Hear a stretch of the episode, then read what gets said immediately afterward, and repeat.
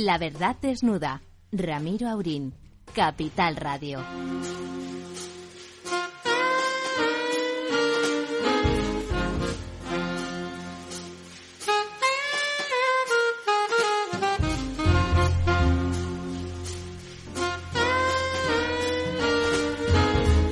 Muy buenas noches, amigas y amigos. Pero antes de empezar hoy, de darle la palabra a ninguno de nuestros queridos contertulios de esta mesa redonda de la verdad desnuda, un pequeño homenaje para el hombre del momento, para don Ramón. Una canción que anticipa que si te tocan, ganas una vida.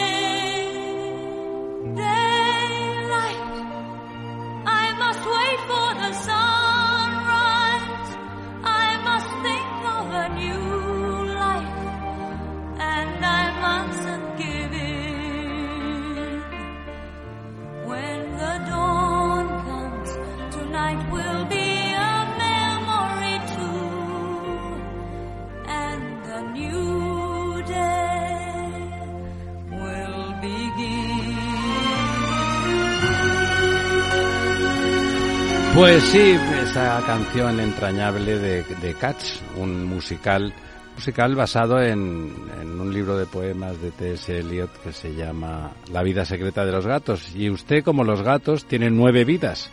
En esa canción, al final, la, la cantante, que es una gata ya entrada en años, dice que si al amanecer, cuando vuelve a salir el sol, la tocan, ganará una nueva vida. ¿Y eso le ha pasado a usted, don Ramón? De golpe le tenemos aquí con 38 otra vez. bueno, bueno, bueno. Eh, la vida es muy larga en contra de lo que generalmente se dice. Sí se aprovecha, sí se aprovecha. hay que aprovecharla, eso sí. Porque dicen que solamente hay una vida. Eh, bueno, hay muchas, la gente piensa que puede haber algo después, pero ¿es tan irracional pensar eso? Pues no, porque lo verdaderamente impresionante es que esta vida que tenemos no, no nos la podemos creer.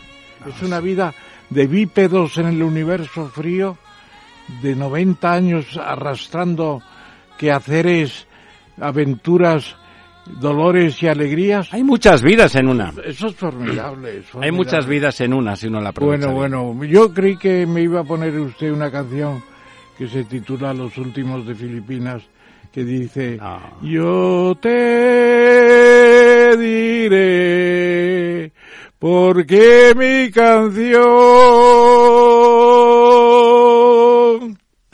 la conozco, la conocemos. la conocemos. Pero no, porque usted ya no es el último de nada, usted siempre es el primero, siempre es el primero. Y entonces, pues nada. es por el yo te diré. Ya, ya. Hay que decir cosas. Hay que decir cosas, hay que decir sí o hay que decir no. Eso es una cosa importante. Claro, claro. Pero bueno, como hoy tenemos mucha gente y como, vamos, está usted en el candelabro, que diría Sofía Mazagatos, está usted en el candelabro, pues casi que vamos a, vamos a entrar al trapo. Tenemos hoy nuestra, nuestra primera, bueno, luego, inmediatamente que acabe nuestra primera invitada, le tiene que hacer una mención, una mención importante, Muy bien. don Ramón, pero como tenemos a nuestra invitada ya al, al teléfono, a doña Belén usted doña Belén, ¿está usted ahí? Sí, sí, aquí estoy, encantada. Pues eh, justamente en este en esta sección que prepara siempre nuestra doña Almudena, doña Almudena, Don Lorenzo. Muy buenas noches. Buenas noches. Eh, hoy eh, realmente eh, lo que trae Doña Belén es un recordatorio de que hay, hay ha habido, hay y habrá muchas mujeres importantes, incluso en situaciones complicadas, no como ahora, que es la cosa en muchos sitios está, pues francamente, mucho mejor que conseguían unos niveles de excelencia que que la humanidad los recuerde y los recordará para siempre. Doña Almudena, por favor. Hola Belén, buenas noches, ¿qué tal? Buenas noches, encantada de estar con vosotros. Bueno, con ocasión de que se celebra el día 11, el Día de la Mujer y la Ciencia, hemos considerado oportuno traerte a ti, gran divulgadora de ciencia, porque Belén, por si no lo saben, pues es escritora y comisaria de varias exposiciones de ciencia. Una de ellas fue Mujer y Ciencia en homenaje a Margarita Salas. Es biógrafa también de, de Madame Curie. Y hoy te vamos a preguntar por la, la exposición de Mujeres Nobel. En, entonces, Belén. O sea, eh, mujeres que han conseguido el premio, el premio Nobel. Nobel. Exactamente. Entonces, bueno, cuéntanos un poco en qué consiste la exposición y nos das una pincelada de, sí, de esas mujeres, de las mujeres ¿no? ¿Quién, estas quiénes, mujeres. ¿Quiénes son esas ¿Quiénes mujeres? son? Pues realmente son un puñado de mujeres increíbles. En la exposición es una selección, no, pues, no están todas, pero están en las tres disciplinas de ciencias que estableció Alfred Nobel, en física, química y medicina pues las que lo lograron, que no son todas las que son, porque claro, esto es como la punta del iceberg. Llegan al premio Nobel el, una novena parte, pero hay muchísimas más que han estado nominadas o que se lo merecerían, pero que no han llegado al premio, pero que también son muy importantes.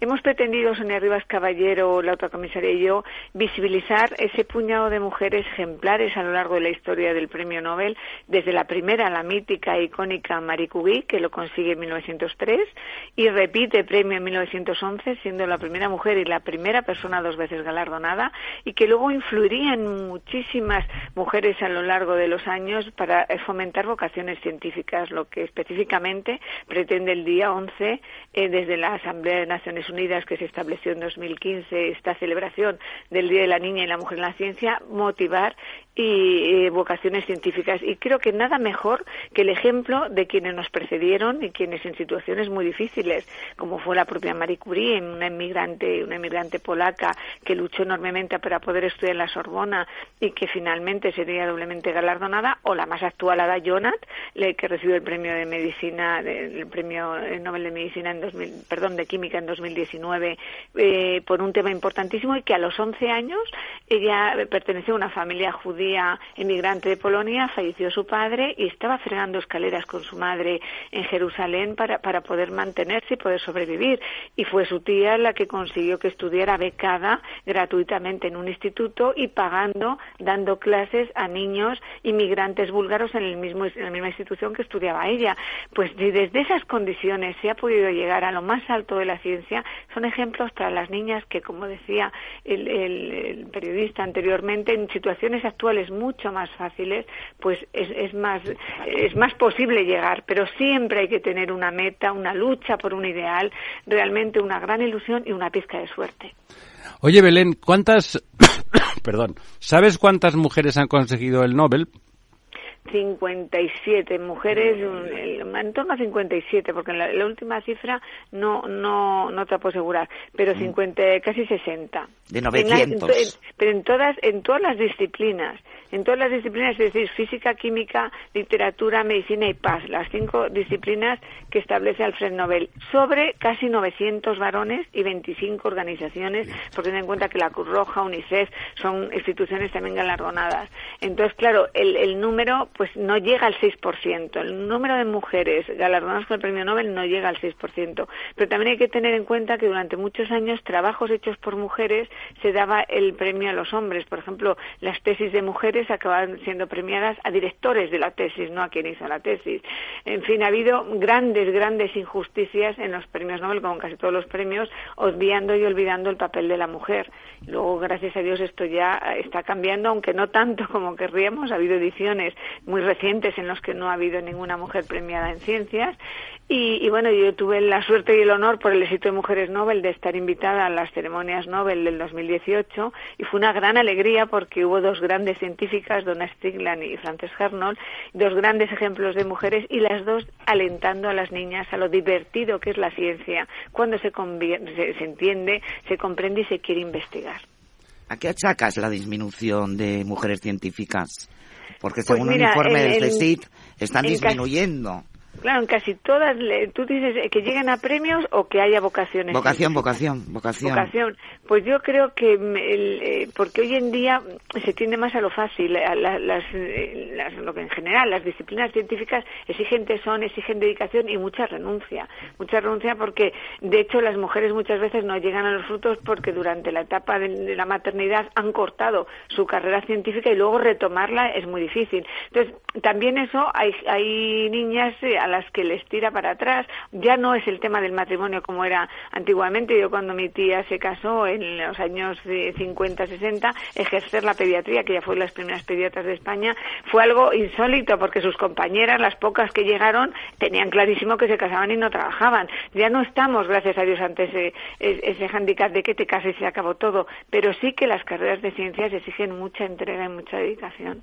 Lorenzo. Oh, sí, eh, buenas noches, Belén. A mí me gustaría, porque has comentado los, los premios eh, Nobel que instituyó el señor, el señor Nobel, eh, pero me gustaría, como economista que soy, comentar el Premio Nobel de Economía, que ya sé que se constituye después, pero también es un premio Nobel. Se hace en homenaje, en homenaje a Alfred Nobel.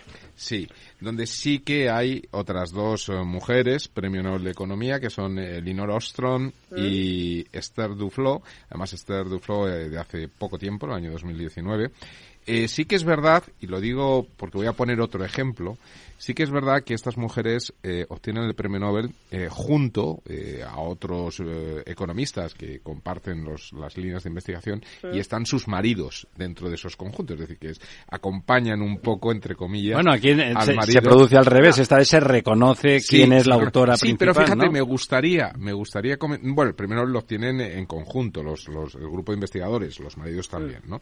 Pero me gustaría destacar otra figura que es la de Janet Yellen. Janet Yellen, la actual eh, secretaria la actual secretaria del Tesoro de Estados Unidos y que ha sido además presidenta de la Reserva Federal desde el 2014 al, 2018, 2019, ahora no, no, recuerdo bien la fecha, esta mujer es la mujer de Akerlof, como decía el profesor, que es Premio Nobel de Economía, que también ha estado vinculado al mundo académico eh, en la Universidad de Berkeley durante muchísimos años y ha contribuido, sin embargo, no le dieron el Premio Nobel, pero ha superado al marido en el terreno, digamos, político de importancia en todos los mercados, porque Akerlof, que yo sepa, corríjame profesor, nunca ha tomado, más allá de asesor, nunca ha tomado un papel relevante a nivel gubernamental, ¿no? Pese a que ganó el premio Nobel en el año 60 y 69 o 70, por ahí, por ese entorno, Es que el sesgo de género siempre está presente, en menos eh, proporción ahora, pero es muy difícil erradicarlo. Entre otras cosas porque, como dice el propio Comité Nobel, eh, los nominadores, la mayoría son varones, y entonces, claro, eso también interfiere. Nosotros, Sonia Rivas Caballero y yo, hemos dedicado la exposición de Mujeres Nobel solamente a los premios instituidos por Alfred Nobel. No hemos incluido a Economía porque fue un premio posterior, por eso yo no he aludido dentro de la exposición a este premio. Sí, en el, en el, programa que tenemos en Radio 5, los Nobel Radio 5 está dedicado también a los premios Nobel y ahí habrá un espacio para el de economía posterior cuando hagamos mención del homenaje. Pero por eso no, no, no he hecho yo mención al de economía. Pero sí que es verdad que hay muchos matrimonios bueno, que, trabajan conjuntamente y gracias a Dios algunos históricos como Pierre y Marie Curie, que fue el primer matrimonio eh, que lo consiguió, o su hija y su yerno, que es una familia, es que los Curie tienen cinco premios Nobel en la misma familia. Son los dos primeros matrimonios, luego han seguido actualmente actualmente en el 2014 lo consiguieron Edward y Maybrit Moser en neurociencia, un matrimonio de científicos jóvenes importantísimo. Y también ella un gran ejemplo de superación desde un pueblo perdido de Noruega como llega al premio Nobel. O sea, hay muchísimos, muchísimos ejemplos, pero debería de haber muchísimos y miles más. De todas formas, no, no, Belén, quiero decir que podríais ampliarlo a otros premios que no siendo Nobel como tal o con esta denominación se consideran los Nobel de otras ciencias. Estoy pensando, por, ejemplo, en el premio Abel de matemáticas, donde también hay alguna mujer, o en el Pritzker de arquitectura, donde también hay alguna mujer. Yo encantada, si me dan otra vida encantada. Pero con, esta con esta exposición de Mujeres Nobel que empezó en el 2017 en mujeres en, el Museo Nacional de Ciencias Naturales, ha recorrido muchísimos lugares de España. Ahora acaban de inaugurar los nietos de Marie Curie, ya y eminentes científicos ahora mismo en Gijón. Está en el Palacio de Revilla Gijedo en Gijón hasta finales de marzo y sigue itinerando por Europa. Eh, a esta hemos unido otros trabajos que hemos hecho sobre Santa Teresa de Jesús, que es otro gran personaje que llevamos, sobre mujeres astronautas, otra exposición que tenemos ahora mismo también en el Museo de Ciencias Naturales, astronautas en general, con una sesión de la vida del espacio y una amplia sesión de mujeres astronautas. Tenemos muchos palillos y mujeres Nobel es uno, uno de ellos. Pero me encantaría dedicarme a más premios y la vida me diera más tiempo. Don Ramón. Eh, yo también quería felicitar a Belén por esta iniciativa eh, desde el punto de vista sobre todo pedagógico, es decir, de cómo se explica a la gente a través de los premios Nobel la conquista de la ciencia. Eso es una cosa fantástica. Fantástica los orígenes familiares, los aprendizajes, la coexistencia con ciertas personas yo conocí mucho a, a Margarita Salas y ella, estando con estando con Severo Ochoa, podría haber, estado en esa lista de premios Nobel. Seguramente está nominada en algún momento porque su trabajo con el CIP29 desde luego merecería el Nobel sin ninguna duda. Y además Pasados 50 años que se sabe ya las nominaciones sabremos.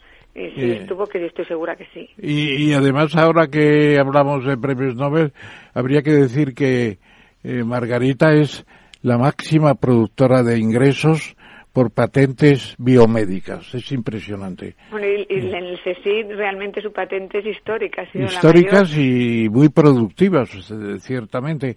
Y luego yo creo que habríamos tenido algún premio Nobel de literatura en España en mujer. Yo se lo habría dado a Rosalía de Castro. Mm. Es fantástico. Rosalía Castro se lo merecería muchísimo y cuando Sonia Rivas y yo fuimos al, Archivo Nobel a hacer el trabajo y a investigar, nos llevamos la grandísima sorpresa de que la española que estuvo más cerca del Nobel fue Concha Espina. Tenía un palmarés de nueve nominaciones. Nueve nominaciones. Nueve nominaciones, pero nominaciones potentes. Y, estaba el telegrama de Ramón y Cajal de apoyo de la Academia de Peman, de, Jacinto Benavente, con unos apoyos enormes, pero compitió con gente pues como Hemingway, Tomás Mann, Tomás un montón de, grandes, grandes nombres, y estuvo nominada desde el año 26, que se tradujo el Metal de los Muertos al sueco, y fue toda una revolución, hasta el año eh, que murió, hasta el 55, pero el premio Nobel no se puede conceder a título póstumo por mandato de Alfred Nobel, pero hasta el último año estuvo nominada, luego llegó a la terna en nueve ediciones, una cosa estar nominada y otra llegar a las ternas finales, pero fue una gran sorpresa para nosotros lo desconocida que es hoy día la obra de, en general de, de Concha Espina que ni siquiera se ha vuelto a reeditar muchos títulos cuando es la española más cerca del Nobel. Remate, doña Almudena. Ah, también acabáis de inaugurar una exposición sobre mujeres Nobel de la Paz. Bueno, realmente el, Mujeres Nobel de la Paz es una sesión dentro de Mujeres Nobel que siempre tiene un gran éxito y yo la he tenido en el Hospital Universitario 12 de Octubre, donde soy responsable del área de Cultura y Ciencia, es el único hospital español que tiene un área de Cultura y Ciencia y tuve el honor de que viniera Carlos Maña, Premio Nobel de la Paz 2017, que se lo dieron a la campaña internacional por la abolición de las armas nucleares y él es el copresidente y en esta en este panorama mundial con la guerra de Ucrania, pues fue un honor que el hospital contará con su presencia en nombre de él y de Sesuko Turlo, la japonesa superviviente de Hiroshima, que nos mandó un mensaje desde Canadá y ha sido una exposición súper exitosa y que la han visto pues eh, muchísimos, es un hospital con 7.000 profesionales, muchísimos pacientes y han venido hasta autobuses de Granada específicamente al hospital a ver esta exposición. Oye, Belén, con todas esas cosas que hace me he quedado con las ganas, ya no tenemos más tiempo, pero me he quedado con las ganas de que nos cuentes lo de las mujeres astronautas o, y otras, otro paquete de mujeres de esas en actividades pues, en las que no está frecuente. O sea que. pues mujeres astronautas pueden verlo hasta finales, bueno, hasta septiembre está en el Museo de Ciencias Naturales. un día de estos te vuelve a llamar Almudena y vuelves a estar con nosotros y nos lo cuentas para promocionar eh, esa exposición. Muchísimas gracias. buenas noches. Buenas noches. Gracias, gracias. Bueno, don Ramón, ha muerto un maestro de forma además infortunada. Eh, ese, Juan Velarde Fuertes, recuerdo in Juan Velarde Fuertes, que a los 96 años, eh, cuando ya pensaba que llegaría a los 100, eh, nos sentábamos juntos en, en el pleno de la Academia de Ciencias Morales y Políticas todos los martes y veía el interés enorme que tiene o que tenía, quiero decir, por las cosas más importantes y también las más minuciosamente recónditas. Es una cosa tremenda. Bueno, él hizo eh, varios trabajos importantes sobre la, la decadencia económica de España. Fue un, un trabajo que que hay que resurgir, yo creo. Luego tiene otro sobre la política económica en los años 20 en España, la dictadura de Primo de Rivera. Luego tiene una especie de, de, de, dietario, entre dietario y diario de problemas económicos. Las eh, carpetillas lo llamaba presidente durante un tiempo de la Real Academia de Ciencias Morales y Políticas, príncipe de Asturias de Ciencias Sociales, fundador del Centro de Estudios Hispánicos de, Granda, de la Granda en, Asturias. Era un buen asturiano. Yo le presenté una vez a, a, este al profesor Velarde junto a Santiago Carrillo les presenté en mi casa una noche y como buenos asturianos lo primero que dijeron ¿y usted de qué concejo es? ¿de los occidentales o de los orientales. Y Carrillo dijo, yo soy de los centrales. Y los centrales era Gijón fundamentalmente. Bueno, un gran recuerdo. Eh, además, ideológicamente era un hombre tolerante, estupendo, a diferencia de otros que como el niño llevan la fama y el agua lo lleva el SIL en realidad. Pues eh, Velarde aceptó en su cátedra a un presunto miembro del PC y a un miembro presunto también del Partido Socialista en pleno franquismo. Y lo hizo con toda tranquilidad porque es lo que le interesaba era la cuestión científica. Descanse en paz el maestro. Muy bien, pues eh, ahí queda. Además se ha muerto de forma infortunada, se ha caído de una escalera buscando un libro, buscando un libro, intentando seguir iluminándose qué es lo que hay que hacer hasta el final de los días eh, de uno. Bueno, y hay que seguir, eh, la Tierra gira y gira, como esa canción como de Il Mondo, que siempre gira.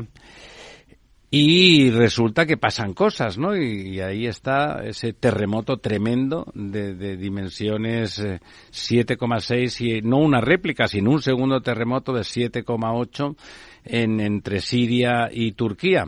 Y por lo tanto, para que nos ilumine un poco al respecto, tenemos al profesor eh, Capote, sismólogo de, de la Universidad Complutense.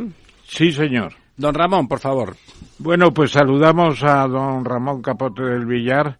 Es un más que meritorio catedrático de, de física, concretamente de geología, y ha destacado en el estudio de la de la cuestión sísmica eh, desde el punto de vista incluso de la, de la peligrosidad. O sea, eh, geología estructural ha participado en el grupo de investigación eh, más importante de España que ha trabajado en Nueva Zelanda, ha trabajado en, en El Salvador, en Centroamérica, ha estudiado también cuestiones relativas con la estructura tectónica nada menos que del planeta Venus y ha estudiado también la astrobiología, es decir, una averiguación interdisciplinar sobre la vida en el universo. Enhorabuena, querido, iba a decir Truman Capote. No, Ramón Capote. En realidad, en realidad es nuestro amigo es eh, Ramón Capote. Eh, bienvenido a esta mesa redonda de la verdad desnuda y te preguntaríamos, ¿cómo ves los eh, terremotos de Siria y Turquía? fallas tectónicas importantes. No, una coincidencia de tres placas, ¿no, profesor? Difícil predicción, siete y medio de Richter, colaboradores, etcétera, etcétera. Eh, querido Ramón, ¿puedes decirnos? Sí, bueno, pues es un terremoto esperable en una zona como esa. Está la falla o, fallas a las que va asociada este terremoto son conocidas, al igual que la falla del norte de Anatolia, que es la que produjo también ya un terremoto destructivo en 1999. Un terremoto eh, que es como un buen modelo para ver lo que qué es lo que ha pasado con este este de ahora. Limita Ambas fallas limitan un bloque muy grande, que es el de toda la zona de Anatolia, que es una especie de gran bloque que está sufriendo lo que nosotros llamamos tectónica de escape. Está siendo comprimida por el sur, por la placa de eh, Arábiga, por el norte de la, placa euroasiática, y entonces, como tiene una forma de cuña entre las dos fallas, pues eh, escapa. Eh, se, mueve, ¿no? se mueve, claro. se mueve hacia el oeste y hacia la zona del mar del mar Egeo. Entonces estas fallas son fallas activas, son muy grandes, son de centenares de kilómetros. La del norte de, Anatolio son 900 y esta es un poco más corta. Son grandes fallas que tienen un desplazamiento muy rápido, eh, con una tasa de, de, la velocidad bastante grande y que genera terremotos, por lo tanto, de, de magnitud grande. Son terremotos superficiales, son más peligrosos, estos terremotos, pues, tienen, bueno, las magnitudes que hemos visto son las típicas. No quiere decir que sean los mayores que se puede esperar en el planeta. ¿eh? Hay las zonas de subducción que se llaman, por ejemplo, donde están las fosas en el Pacífico y esto, pues producen terremotos todavía más grandes, de magnitudes 8 o, magnitud 9. Pero vamos, son muy importantes y además ocurren cada unas cuantas decenas de, de años. O sea, entre la del norte y la del sur, pues no paran de tener terremotos impresionantes en toda esa zona. Y este pues es uno más. ¿Ha, habido, profesor, ha habido compresión o ha habido movimiento de separación entre las placas? El, ¿Ha habido desgajamiento en ese movimiento? ¿Qué, ¿Qué, es lo que ha producido el temblor en sí a la, hora de moverse? No, no, no se separan. La, la, lo que hay es una compresión en dirección norte-sur. La placa arábiga y la africana están empujando hacia el norte y entonces esto es una zona en forma de cuña que, que escapa y las fallas son lo que llamamos fallas de desgarre o de dirección. El desplazamiento es horizontal, no se separan los dos labios, los dos bloques, sino que deslizan uno respecto al otro en la horizontal. Al ser, son, al ser empujados, deslizan horizontal. La separación de placas, pues, es en situaciones como, por ejemplo, lo del Rift Valley del África Oriental.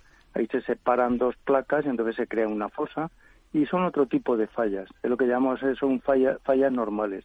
Esto le llamamos, le llamamos fallas en dirección o fallas de desgarre. El tercer tipo pues serían las fallas eh, inversas o de cabalgamiento, que es cuando dos bloques se mete uno por debajo de otro, lo que está pasando, por ejemplo, en, el Himalaya. Entre la, la eh, placa india está entrando por debajo del resto de la placa asiática y ahí va cabalgando, el, se va creando esa montaña. Son tres placas de tipo muy diferente, todas pueden ser muy activas porque son límites de grandes bloques y, claro, los, aunque el mecanismo es distinto, pues la magnitud de los terremotos, la vibración, lo que es un terremoto es, es un, un, inicio de una rotura en un punto que se extiende rápidamente. Aquí está, eh, se trata de una fractura de la corteza terrestre que ha roto en un, en un punto, se ha llegado a un punto crítico de resistencia, se ha superado la resistencia al movimiento, los dos bloques están bloqueados y al romperse en una zona, esa fractura se ha, propagado rápidamente en, en, ambas direcciones y esta fractura pues ha roto pues aproximadamente eh, algo más de 60 kilómetros. La de, la de Anatolia del Norte fue eso, exactamente 60 kilómetros.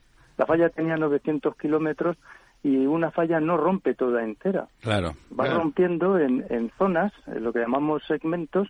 Ahora rota aquí, eh, esta falla ya ha liberado toda la energía que tenía en esa zona y romperá en otro momento más adelante eh, en otra área.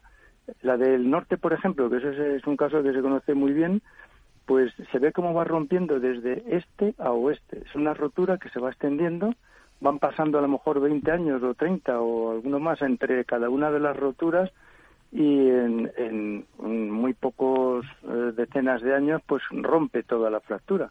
Pero en cada caso rompe solo un trozo. Eh, la magnitud de, eh, de, la energía que se libera depende del tamaño de la rotura. Estas roturas, pues, en función de, de, su tamaño, pues genera unas magnitudes. La magnitud 8, por ejemplo, pues eso requiere una rotura de 100 kilómetros. Se rompe en un punto y se, se extiende 100 kilómetros. Esta que son entre 7 y 8, pues serán eh, varias decenas de kilómetros, pues, unos 30 kilómetros, 40 kilómetros o algo más. Y además se, se desplaza con una velocidad muy, muy brusca. Esto pues habrá sido aproximadamente cuatro metros o cuatro metros y medio me parece que son. El desplazamiento es muy brusco. Por segundo. claro, está bloqueado, boom, rápidamente se produce la rotura, se desplaza, la rotura se va extendiendo, se ve hasta dónde se extiende por la distribución de, lo, de las réplicas. Las réplicas, como ha cambiado todo el, el estado de esfuerzo en la falla, pues pequeñas fracturas y hay una serie de reajustes, y entonces se ve muy bien sobre el mapa una serie de epicentros de, de, estas réplicas en dirección noreste-suroeste, que es la dirección de esta falla, y, se ve perfectamente la longitud que ha roto. Es, es curioso que eh, la, la, segunda réplica que dicen réplica, pues es demasiado grande. No eh, parece. Es como otro terremoto, ¿no? En realidad, la, Ese ha sido otro terremoto y posiblemente inducido por este primero. Este ha cambiado la situación de esfuerzos y, el otro, que estaba cerca del punto crítico de rotura, pues al producirse este, le ha, acompañado. Es un terremoto casi de acompañamiento. Las réplicas son más, son de magnitudes menores. Don Lorenzo, sí. ¿Sí? buenas noches, Ramón. Eh, estamos leyendo a raíz de este terremoto, pero ya ha ocurrido en otras ocasiones que, aparecen desgracias como esta. Estoy pensando en Chile, estoy pensando en Japón, por poner eh, terremotos recientes que un poco han tenido eh, influencia o han tenido repercusión mundial. se lee siempre que se sabe dónde, pero no se sabe el cuándo. Y además se sabe el dónde y la intensidad de lo que puede llegar. Yo recuerdo que ya en el año 94-95 estuve estudiando en Berkeley y allí, eh, bueno, pues llevaban desde entonces esperando el, Big One, ¿no? El Big One, sí, señor. un poco la falla de San Andrés, pues el terremoto que lo destruiría todo y lo siguen esperando, pero es decir, que sí saben que en aquella zona se puede producir un terremoto de, de una magnitud absolutamente catastrófica, pero no saben cuándo se puede producir. En España ha aparecido mapas en la, en la prensa desde ayer, al hilo de esto, sí. al hilo de esto un poco reflejando esta zona de influencia de, del sureste español, ¿no? Desde Murcia, Almería, Granada, Málaga. Se sabe, se sabe eh, la intensidad que podría llegar, es decir, volvemos a saber dónde, no sabemos cuándo, obviamente, pero se puede llegar a saber la intensidad que podría llegar a tener un terremoto en estas zonas del sureste español. Sí, sí, efectivamente. O sea, yo creo que el, problema que planteas el, no es ya que, falten datos. Yo estoy oyendo a veces, no, es que no se sabe suficiente. Bueno, se sabe muchísimo, muchísimo de cómo son las fuentes, las fallas, cómo se mueven, a qué velocidad va, cada cuánto tiempo van produciendo terremotos, qué tipo de terremoto producen. Entonces, eh, en esta zona de Turquía todo está distribuido sobre todo en estas grandes fallas. En la península ibérica es un poco diferente. la deformación está más repartida y entonces son más fallas las que actúan. Hay algunas bastante largas, la falla de, de Alama de, de Murcia, que es la que produce el terremoto de Lorca, y están siendo estudiadas, hay muchos grupos ya desde hace varias décadas, eh, se está trabajando, incluso se ha establecido un catálogo de cuáles son las fallas activas que pueden producir terremotos. Se han estudiado lo que llamamos paleoterremotos, haciendo zanjas eh, que corta la falla, vemos cómo ha desplazado materiales que se datan de forma absoluta con carbono 14, con distintas reglas, y se tienen localizadas. Cuál es su longitud, cuánto puede romper, cada cuánto tiempo suelen ocurrir, qué magnitudes son esperables, y eso es el catálogo eh, que es de cuaternario, eh, falla activa y, Pero Ramón, y, con, esta información, con este eh, eh, exhaustivo estudio que habéis realizado sobre las fallas históricas. que históricas que atraviesan España, eh, ¿Podríamos tener en España un terremoto de la magnitud de lo que han vivido ahora en Turquía, de 7,8, 7,6, etcétera? ¿Podría llegar a, esa intensidad? Eh, eh, esta magnitud es difícil. por ejemplo, hay terremotos históricos conocidos desde el siglo XIV hasta el último terremoto. el de Lisboa sí tuvo esa escala, ¿no? Sí. El de, el de Lisboa, el de Lisboa. Pero bueno, decir Lisboa, el, de Lisboa es, es, de los más grandes. Este, pero son todos de magnitud seis y pico. Y todo lo que se ha estudiado en fallas, por ejemplo, esta de Alama de Murcia y muchas otras fallas que se conocen perfectamente y se saben qué magnitudes, todo lo que se ha visto es que las magnitudes máximas oscilan entre 6 y 7. O sea, este, esta magnitud tan, tan grande es muy poco probable, seguramente no va a ocurrir. Ahora bien, el terremoto este último de Arenas de Rey, que fue destructivo y murió bastante gente, pues era de, de 6,5 eh, o, más o menos ahí. Todos esos terremotos históricos van por ahí. Hay, hay unos catálogos, pues en, en como menos de 500 años, 11 terremotos destructivos.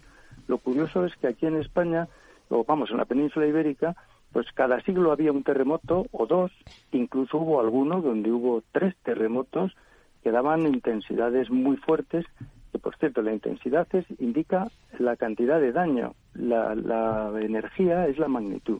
Claro, y que todos se los terremotos eran de 6 y pico, 6,7, 6,8. El de Lisboa es diferente, esa tiene una magnitud 9, pero esa está en el mar.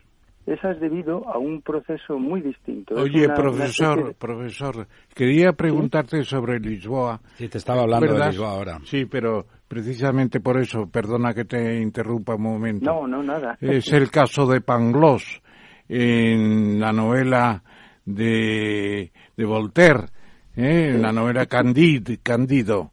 Y entonces Pangloss es el que está en plena en pleno terremoto y dice vivimos en el mejor de los mundos posibles y por eso tú que has estudiado la peligrosidad de los terremotos tienes que explicar algún día a la gente por qué se le dice este es un panglosiano es un panglosiano porque en pleno terremoto de Lisboa decía que estaba muy bien. No es así estaba bien. Qué optimismo qué bien. Bueno, pues, don Ramón, Don Ramón, no se nos ha echado el tiempo encima. Un día de estos eh, me gustaría que vinieras a contarnos terremotos históricos, realmente esas, eh, esos eventos singulares a lo largo de la historia que seguramente, como has dicho, realmente los sismólogos, geólogos podéis datar bien, ¿no? Analizando esos cortes, ¿no? y, algún tsunami que otro. bueno, es lo bueno, el tsunami es consecuencia del terremoto dentro del mar. un maremoto que decíamos antes. Claro, claro, es que eso es otro de los posibles daños. Lo que pasa es que en este que está en tierra, en el continente no, pero los que están en la zona de subducción, como el Pacífico, o los de, o en Chile o en estos sitios, pues está el maremoto, claro, es uno más. Hay muchas posibilidades de producir daños. Después el suelo se licuece, se circunfacta, se convierte como en un líquido, otras veces es la vibración y otras veces es que delizan las laderas. Lo que pasó en El Salvador, se llevó ahí una, toda una zona con personas y, viviendas, un deslizamiento de la ladera porque había vibrado el cerro y ¡bum! se había venido todo por abajo. Venga, la última pregunta para doña Almudena. Hola Ramón, una pregunta muy corta. Está rugiendo mucho la tierra últimamente. Entonces, bueno, No, está- yo como poco... como siempre. Bueno, Está pero hay- como siempre, ¿no? Bueno, pero ruge mucho. Eh, ahora estoy, parece ser que en Grecia también hay un volcán submarino, eh, bueno, Sí, bueno, son con dos ga- fenómenos. con muchas con, ganas. ganas de emerger. Con muchas ganas. Sí, con muchas ganas. Entonces yo te quería preguntar un poco la relación entre la actividad volcánica y los terremotos.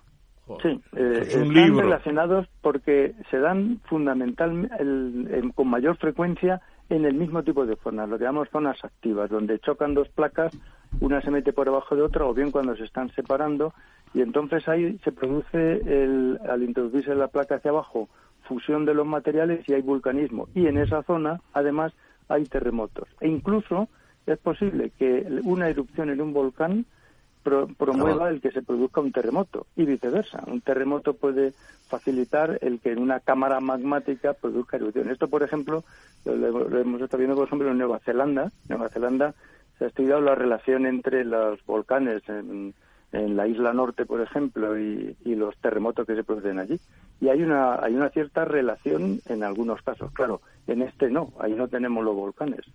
Esto es otra situación distinta, pero eh, todas esas zonas muy activas, el, todo lo que se ha llamado siempre el, el anillo de fuego de, del Pacífico, pues lleva asociado los, los volcanes y los terremotos, claro.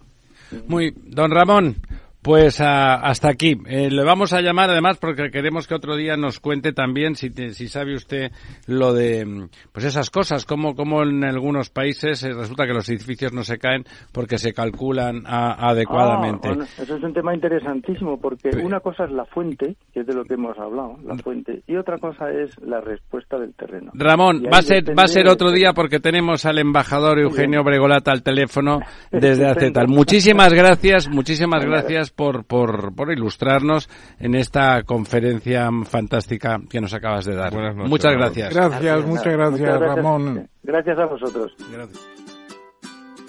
Mesa y Descanso es el programa donde Mar Romero te acerca cada fin de semana los mejores productos, te invita a disfrutar de los buenos vinos de cada denominación de origen y a conocer restaurantes y lugares de ocio con un encanto especial. Mesa y Descanso, los domingos a las 13 horas, aquí en Capital Radio. La verdad desnuda. Ramiro Aurín. Capital Radio. Pues lo dicho, eh, teníamos ya hacía algunos minutos al embajador don Eugenio Bregolat al, al aparato. Disculpe usted, embajador, ¿está usted ahí? Estoy ahí, estoy ahí, no hay problema. Como siempre que, que pasa algo con China, lo primero que se nos ocurre por la cabeza es tenemos que llamar al embajador Bregolat y bueno, ya sabe usted de de esos globos que casualmente han llegado sin que aquello como el que no hace la cosa han llegado hasta han llegado hasta Estados Unidos. ¿Usted cree que, que eran que tenían una vocación de espionaje o de provocación? Eh, a ver, es muy difícil de saber. Está claro que los americanos dicen una cosa y los chinos están diciendo otra. ¿Y usted qué cree? A ver, hoy lo primero que se te ocurre es que con los satélites que están dando vueltas en torno a la Tierra en grandes cantidades y con aparatos de mucha precisión, mm, y lo han dicho los propios militares americanos, que el globo no añade gran cosa. Eh, te cuesta creer que hoy se tenga que acudir a los globos para ese tipo de cosas. Eh, eso por, por un lado. Luego han dicho también que no era la primera vez. O sea, que había habido ya globos antes, pero por alguna razón, en ese preciso momento, cuando el, el secretario de Estado americano tenía que salir para ver si sobre el primer ladrillo para el arreglo de las cosas que pusieron en Bali le añadían un segundo ladrillo, justo en ese momento, justo en ese momento se ha producido. Me ha chocado a mí en toda esa historia que no se hablara del, del U2. Eh, la gente de alguna edad como yo nos acordamos de que por ahí principios de los años 60 hubo un incidente con el, el U-2, era un avión espía americano que derribaron los rusos y una reunión que tenía que haber habido en París entre Khrushchev después de la desestalinización, los nuevos tiempos entre Khrushchev y Eisenhower se anuló de resultas de esto. Y entonces lo que se supuso es que eh, habrían sido los sectores soviéticos más conservadores que no veían con buenos ojos a Khrushchev. La apertura, ¿no? Justo, pues que tiraron el U-2 para eh, poder justamente cargarse ese primer paso que se estaba dando entonces hacia eh, una normalización de relaciones entre la Unión Soviética y Estados Unidos. De manera que, y también en aquel caso la, la, hubo, hubo especulaciones de todo tipo, que si habían sido los rusos, que sectores conservadores, que lo habían hecho para frustrar el aperturismo de Khrushchev, o por otro lado, si los que habían mandado el U-2, es decir, los americanos, habían sido sectores americanos los que no querían esa apertura. A saber ahora qué es lo que hay detrás de, de todo eso. En todo caso, a mí me parece una cosa bastante menor, pero claro, en Estados Unidos la situación está muy encrespada. Eh, Biden cuando hace algún pequeño gesto de aproximación o, de distensión hacia China, le saltan al cuello eh, los republicanos para decir que, que se vende a China y que es muy blando con China y que a China hay que darle. Entonces, eh, yo creo que una de las cosas que ha puesto muy de manifiesto ese incidente es esta, la, gran eh, tensión que sabemos que hay en Estados Unidos entre unos y otros. Y en ese sentido, perdona, perdona, eh, Eugenio, soy Ramón Tamames. Sí, Ramón, hola. Me, alegro, me alegro mucho de que estemos otra vez en contacto. Y yo, en línea con lo que estás diciendo precisamente, lo que quería es preguntarte una cosa, vamos a ver. Porque Kissinger, en su libro China, que sigue siendo un clásico formidable, pues plantea una cierta coexistencia entre los dos países y luego ya, como tú recuerdas, a Graham Allison plantea la trampa de Tucídides, etcétera, y llega a la conclusión de que es necesario un tratado como el de como el de Tordesillas entre España y Portugal en 1494, ahora entre China y Estados Unidos. ¿Cómo ves tú la evolución? Eh, Allison tiene la penetración de Kissinger. Eh, ¿Están preocupados con la posible preparación de una guerra entre China y Estados Unidos? ¿O va a pesar la buena fe de, de esos tratadistas, porque Kissinger lo es y Allison también, para llegar a un acuerdo y plantearse una convivencia fructífera, sobre todo después de la guerra de Ucrania, que es una miseria que puede envenenar también la actitud de China en más tiempo si se alarga. Sí, lo que no sea una convivencia pacífica, un modus vivendi, evidentemente es una barbaridad y es un camino que solo puede conducir al desastre. Eh, hace no mucho Borrell decía, sin un acuerdo entre China y Estados Unidos los problemas del mundo no tienen solución. Y es evidente que si miras al cambio climático o a las epidemias o a la recuperación de la economía mundial, que otra vez la va a hacer China, no la vamos a hacer nosotros. Va a pasar como en la crisis del 2008. El que nos va a sacar del pozo es China. Ya se ha visto que con esa salida rápida del, del virus, el Fondo Monetario ha re, revaluado al alza el crecimiento de todos nosotros. Entonces, eh, mires donde mires, es evidente que hace falta un entendimiento entre las grandes potencias y ante todo entre esas dos únicas grandes potencias de nuestro tiempo, Estados Unidos y China. Lo que no sea eso es el camino al desastre. Bien, Claro, eso es muy complejo porque pues en Estados Unidos, Estados Unidos está muy nervioso, Estados Unidos está muy nervioso. Ah, tú ves el crecimiento de China, que tenían una renta per cápita el año 78, cuando Deng Xiaoping empieza el cambio económico, una renta per cápita de 150 dólares, precios de mercado. Hoy la renta per cápita está en paridad, en paridad poder adquisitivo más, pero a precios de mercado está en los 12.000. O sea que en 40 años la renta per cápita de China se ha multiplicado por 800. Eso no se ha visto nunca en la historia universal.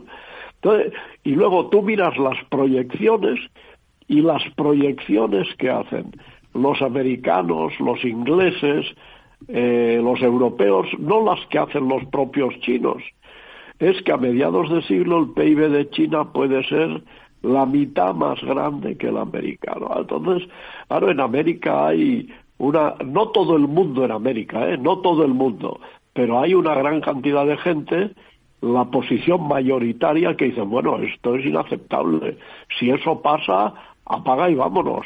Entonces, bueno, y, y, de ahí de ahí surge de ahí surge el lío. Don Lorenzo. Sí, eh, eh, hola, buenas noches. Diría, yo, sí. Acaba, acaba, Eugenio, si querías decir una cosa para Yo diría que, que el, el, tema de China, acabo con, con un par de frases. El tema de China es, por una parte, su dimensión y por otra la velocidad del cambio.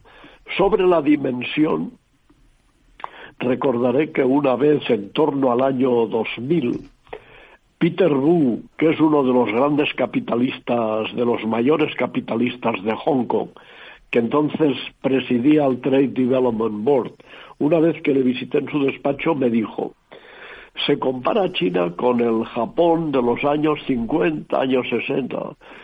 La diferencia es, me dijo, que entre Pekín, Tianjin y la península de Shandong, un Japón. Shanghái y las dos provincias colindantes, Jiangsu y Zhejiang, otro Japón. Y Hong Kong, eh, Cantón, Shenzhen, el estuario del río de las Perlas, otro Japón. Dice, tres Japones y mil millones de tíos detrás.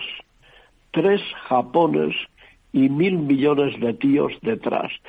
Y sobre la velocidad del cambio en estas últimas cuatro décadas, el Banco Mundial dijo hace ya como una veintena de años, China ha hecho en una generación lo que a la gran mayoría de los países les ha costado siglos. China en una generación lo que a la gran mayoría les ha costado. Entonces, claro, tú sumas esas dos cosas, miras hacia adelante y naturalmente que, que, que, China pues eh, da miedo da miedo. pero claro preocupa a cualquiera preocupa a cualquiera. Ahora que hay que buscar un modus vivendi una convivencia. Eh, hombre, claro, lo que no sea eso, hay que aceptar que China es una gran potencia, Estados Unidos sigue siendo la mayor, y sigue teniendo unos activos importantísimos que le permitirán en todo caso durante mucho tiempo ser el primero y que hay que buscar un tipo de entendimiento. Hay que, incorpore, Eugenio, que incorpore también que nuestras formas de vida sean compatibles. Don Lorenzo. Sí, hola, buenas noches, Eugenio. A mí la verdad es que me gustaría eh, tratar dos temas eh, y, solo uno eh, toca marginalmente o roza marginalmente China, aunque tiene que ver con lo que se está hablando esta noche. Primero con el tema del, del globo este, que parece una guerra de espías famosa. Ha salido una noticia fantástica hoy en un, en un diario digital eh, sobre un, un, informe, una acusación que ha hecho un premio Pritzker, eh, digo Pritzker, un premio, eh, hay el premio este de periodismo famoso, un Pulitzer, de investigación, que es Seymour Hersh, eh, acusando de la explosión del, eh, del, del, Nord Stream 1 y, y, el Nord Stream que fue hace sí, sí, las dos tubos de, a Estados Unidos. del gas ruso. Y además acusándoles a Estados Unidos con eh, digamos con eh, declaraciones directas de, de, personas que participaron porque Estados Unidos ha cometido el error de que para saltar un poco la aprobación del Congreso y enviar a una de las unidades estas especiales que es gente que no solamente físicamente tiene esa capacidad sino que además están muy entrenados psíquicamente para no hablar, para no declarar ni nada, para evitar la aprobación del, del Congreso, han tirado de submarinistas normales de la Navy, de la, de la, de la Marina norteamericana, y bueno, pues estos hicieron su labor, pusieron las bombas y estas cosas en unas maniobras que se explotaron tres meses después, pero parece ser que no tienen ese entrenamiento psíquico y por lo tanto, pues bueno, han, han hablado más de la Bueno, habrá que ver si es verdad, ¿no? Eso bueno, todavía. Pues, la verdad es que por las investigaciones que, que ha tenido es muy, muy, muy digamos, muy, muy creíble, ¿no? Y, y, yo creo que aquí va a saltar otra espita que, que, bueno, vamos a ver con este mundo de espionaje que estamos viviendo y de situaciones límites provocadas por la situación mundial. Y la otra, ha dicho antes de China el tema de la escala. ¿El, y, China el, qué? El, el, tema de la escala, de la ah, escala de bueno, China. Claro. Y la India. ¿Qué ocurre con la India? Bueno, Porque es un jugador que está ahí en medio, también emergente, Sí, sí, que bueno, tiene una sí. escala, ojo, que tiene una escala, ojo profesor, lo digo porque Ramón está diciendo aquí que bueno y tal, eh, tiene una escala que en población va a superar a China Sí. en muy poco tiempo, Pero no que en tecnológicamente, que tecnológicamente eh, la India está avanzando muchísimo, que se está armando a una velocidad también muy fuerte y que es un tercer jugador que está ahí en medio donde eh, tiene conflictos con China y donde no termina de encajar en ninguno de los bloques, ¿no? ¿Qué, qué, qué, qué piensa de este, de este actor eh, en, este, en esa situación de contexto internacional que estamos? A ver, eh, cuando empezaron los cambios en China, el año 78, el PIB de China y la India era casi igual, era ligeramente mayor, eh, 10% o algo así, el PIB de China, eran prácticamente iguales. Hoy el PIB de China es entre 5 y 6 veces el de Estados Unidos. Eh, perdón, el de India, el de India, perdón cuando estaban creciendo los dos en torno al 6 antes del virus, eh, China añadía a su PIB un PIB de la India en menos de cuatro años. Cuidado, ¿eh? O sea, lo, eh, es que lo de China es, claro, la India es un país que evidentemente tiene una serie de activos muy importantes, pero lo que hay que ver es si es capaz de transformar la potencia en acto como ha hecho China. Si lo hace, puede ser una potencia similar. Si no lo hace, será un poco como Brasil, un eterno futurible. Yo desde que era pequeño oigo hablar de que Brasil es una gran potencia en ciernes, y sin duda lo es, pero la cuestión es cómo tú transformas la potencia en acto. Y de momento la India está claro que no ha encontrado el camino. Con la India, ¿qué pasa? Que eh, parecía hace un, tiempo, un año antes de la guerra de Ucrania, pues que la India, que efectivamente tiene conflictos históricos, ha tenido varias guerras con China, efectivamente ahí tienen un, unas diferencias muy importantes. Parecía que por esa razón y porque de alguna manera le prometían el desarrollo económico, parecía que la India estaba muy comprometida con ese proyecto de crear una especie de OTAN del Pacífico para contener a China. Eh, el, el Quad, el cuadrilateral ese en el que están Japón, Australia, Estados Unidos y que hasta ahora es unas reuniones para hablar de cosas y de vez en cuando hacen algunas maniobras navales conjuntas. Eh, pero parecía que eso llevaba camino de avanzar hacia una cosa mucho más seria. ¿Qué pasó con la guerra de Ucrania? Pues que ya vimos eh, que China mmm, no quiso, es uno, de hecho solo el 12% de la población mundial ha condenado y ha tomado sanciones contra eh, China. O sea que es una cantidad. contra Rusia, quieres decir, ¿no? Sí. contra, perdón, contra Rusia. Y eso no lo quiso hacer la India. De hecho, diré más. En la reunión, la cumbre de la OTAN que tuvo lugar en Madrid hace unos meses, se saludó pues que por primera vez se había mencionado a China como un reto, fin, para, la OTAN, tal. Y eh, que habían participado invitados Japón, Australia, Corea del Sur y no sé, Nueva Zelanda creo también. Bueno, de hecho lo relevante de aquella reunión, lo de verdad importante fue que no estuviera la India. La India es el importante, es el que cambia todo si de verdad se suma. Pero ¿qué pasa con la India? Pues claro, tú miras la geografía y claro, los indios habrán dicho inmediatamente, oye, que yo soy el que está aquí en medio, vecino de China y vecino además de Rusia. Eugenio, seguramente, seguramente en ese acto fallido que de hecho ya se puede afirmar que es el Estado indio como una superpotencia, está esa, ese descontrol demográfico que cortó de raíz China eh, hace ya muchas décadas, ¿no? Ese descontrol demográfico lleva a una incapacidad de la gestión social de ese continente. Eh, doña Almudena, por favor. Hola, buenas noches. A ver, yo volviendo a lo del globo espía, eh, quería saber tu opinión sobre lo que te voy a comentar. Yo creo que, China eh, ha mandado este, este globo para demostrar un poco que está aquí, ¿no? A ver, Estados Unidos, estoy aquí y a ver cómo gestionas eh, que se te puede abrir otro frente. A ver cómo gestionas la respuesta a este globo. Entonces, yo te pregunto, ¿qué puede ocurrir si ahora Estados Unidos manda un avión y sobrevuela a Taiwán? que lo tumban. ¿Eh? Lo tumban. Eh, sí, todo eso, evidentemente, eh, la gente de la la gente de la calle, la gente normal, nosotros, sabemos muy poco. De todas esas historias sabemos de la misa, no la media, la, la, eh, el 5%. No sabemos realmente lo que ahí se está jugando. Ahora que todo ese tema es muy delicado, claro, Estados Unidos ha dicho, oye, estás violando mi soberanía con el globo. Claro, Estado, eh, China puede decir, oye, eh, mi soberanía, Taiwán es mío, que Taiwán, recordemos, en la conferencia del Cairo de noviembre del año 43, eh, Franklin Roosevelt y Churchill a Chiang Kai-shek le devolvieron todo lo que China le había quitado a lo largo de, las décadas.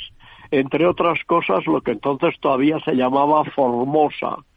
Formosa y las pescadores, las islas de... O sea que eh, en fin, si nos metemos en temas de soberanía, todo, todo eso es un camino muy, muy delicado. A mí me sorprende, desde luego, que habiendo habido globos antes, como han dicho, justo en ese momento exacto, lo mismo que pasó con el U2, cuando iba a haber un paso hacia la distensión, alguien no tenía sí. alguien no tenía interés en que eso pasara eh, eso bueno se lo han reconocido ellos y había ocurrido otras veces vamos a ver si esto realmente de momento Blinken no ha ido tendría que estar esos días en China.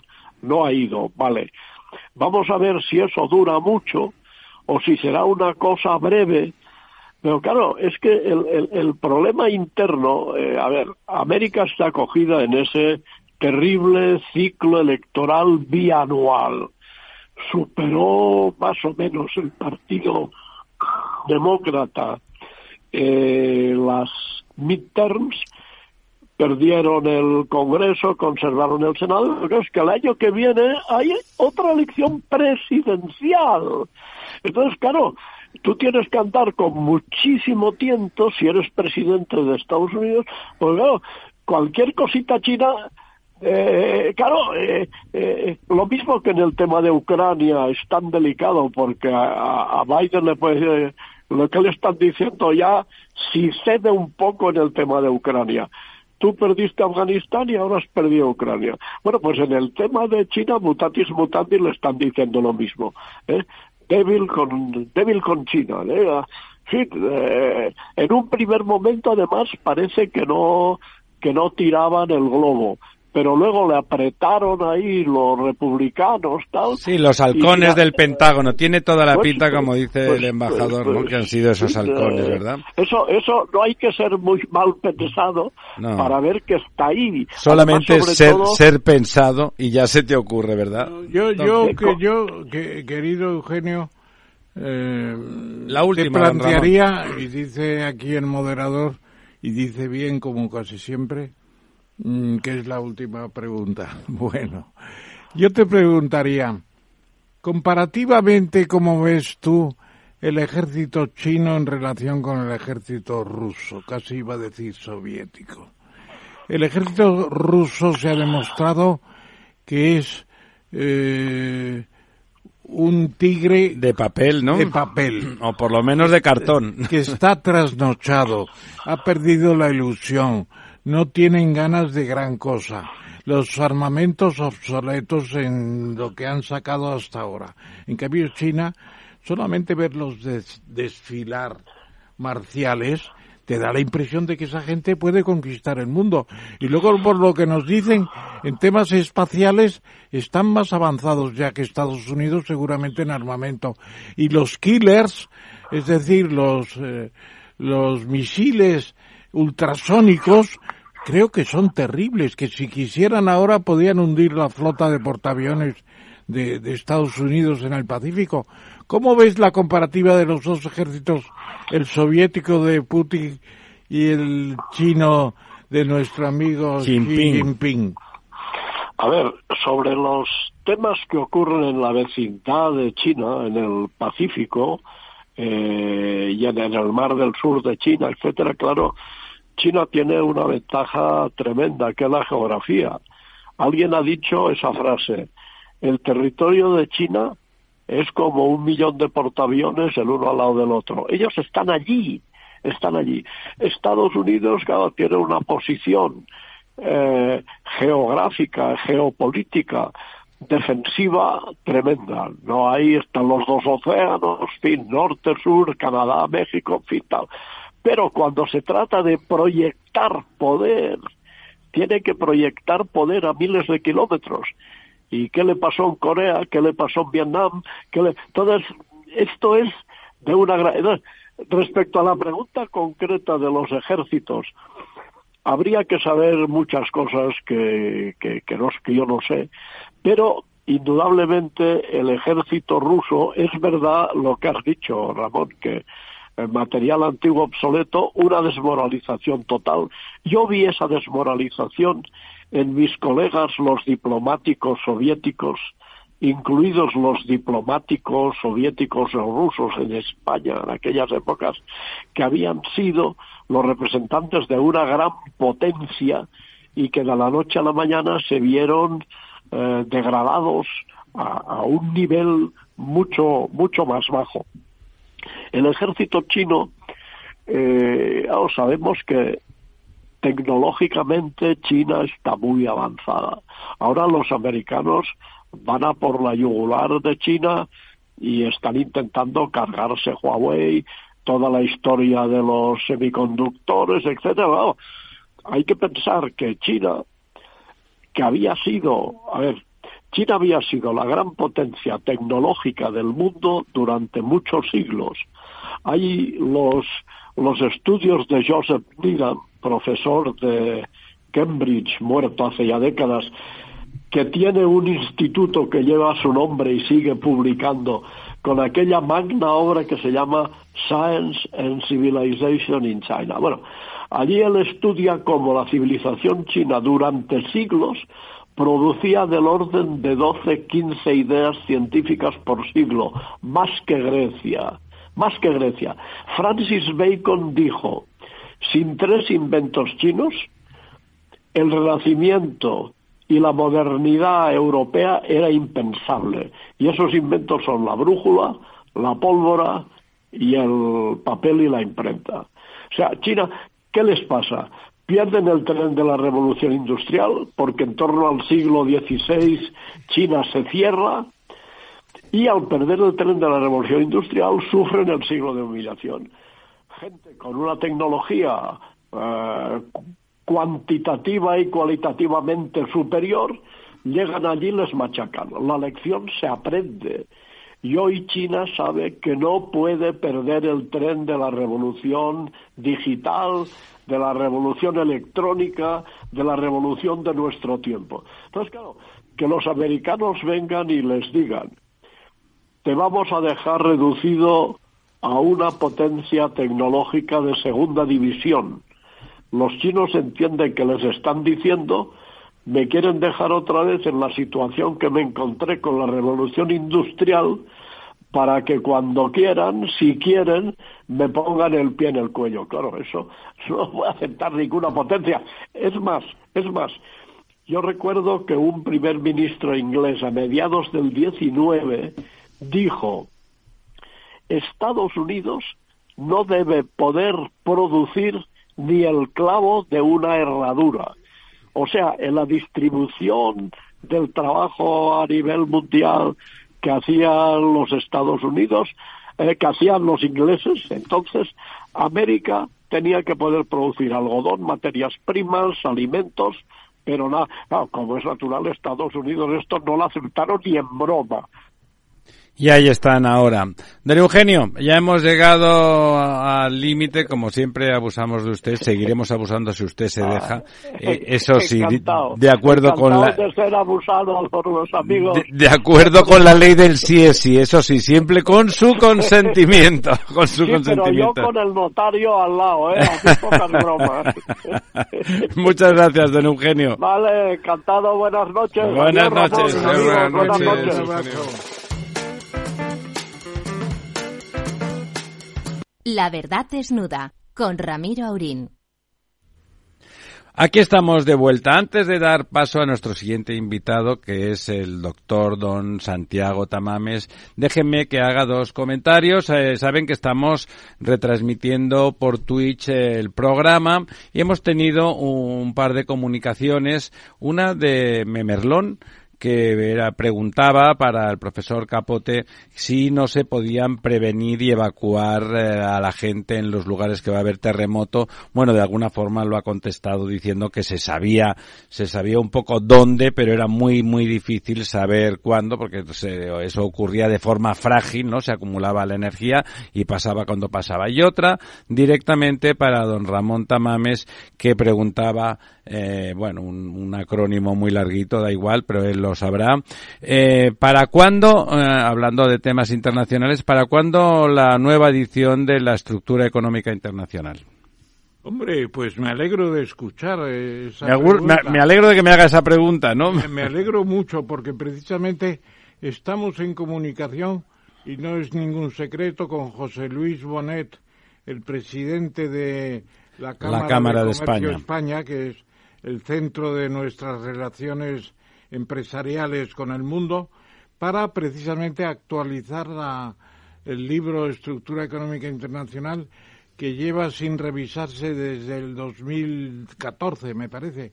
Han pasado casi 10 años, ha habido muchos cambios. Pues para el 24 sería un buen momento, ¿no? Y vamos a comer eh, en un restaurante muy bueno por aquí, en La Manduca, para hablar de, ¿Cómo le gusta comer a don de la renovación de, de la renovación de la estructura, en donde participa también mi secretaria, que es Begoña. Bueno, es, es su asistente. Llamar a Begoña secretaria. Bueno, secretaria y eh, asistente. Eso es. razón. Y tenemos también la incorporación de algunos estudiosos como José Manuel Revuelta, que es catedrático de Organización Económica Internacional. Muchas gracias por la pregunta.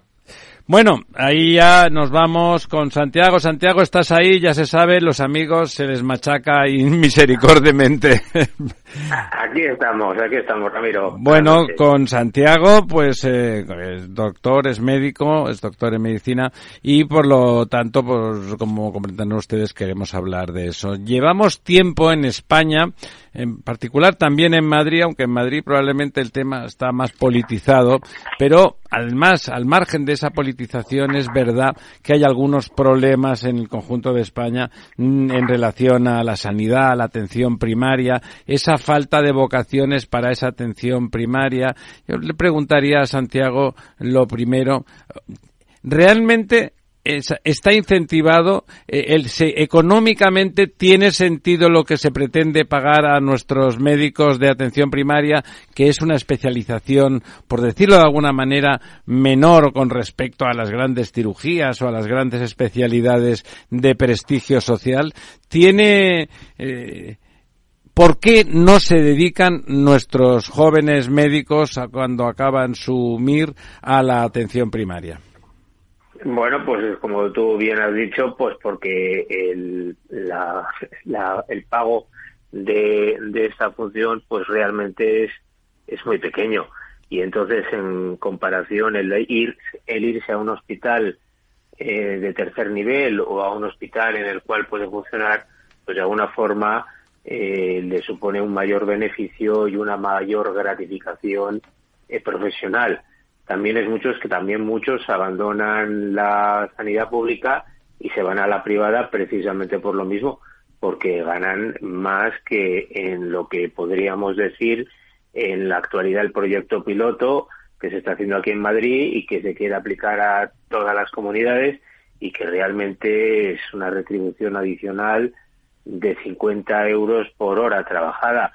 Eh, son cosas que realmente pues pues son cantidades que para la dedicación y todos los años que se han empleado en llevar a cabo una formación del MIR, de médico de familia, que suele ser unos 12 años, pues realmente es un poco, la situación es un poco, pues, podríamos decir entrecomilladamente, penosa y eso es el motivo por el cual la sanidad claro realmente realmente la medicina es la, la, especialidad entre todos los estudios de tipo práctico y aplicado más exigente en el tiempo con su formación no don Ramón. Bueno querido sobrino porque mantenemos una relación familiar Santiago y yo desde nuestros primeros padres que se decía digamos, digamos que ahí para mantenerse como tío y sobrino no tienen que hacer nada, ¿eh? Bueno, pero yo, querido Santiago, te preguntaría también si qué pasa en realidad. Eh, yo creo que gubernamentalmente la idea es que preferirían una sanidad pública ubicua, más potente, con más gente, etcétera, etcétera, eh, mientras que la sanidad privada la ven como un enemigo casi en vez de la cooperación corporativa público-privada, me parece. Y la situación es lamentable para la sanidad pública porque la privada está creciendo mucho por las listas de espera, por los problemas de la sanidad pública en atención primaria, por ejemplo, que funciona muy mal, y también porque yo creo que la sanidad privada pues tiene muchos adelantos, aunque ya se sabe que las grandes operaciones prefieren hacerse en el sector público, pero funciona mejor, bastante mejor en muchas cosas.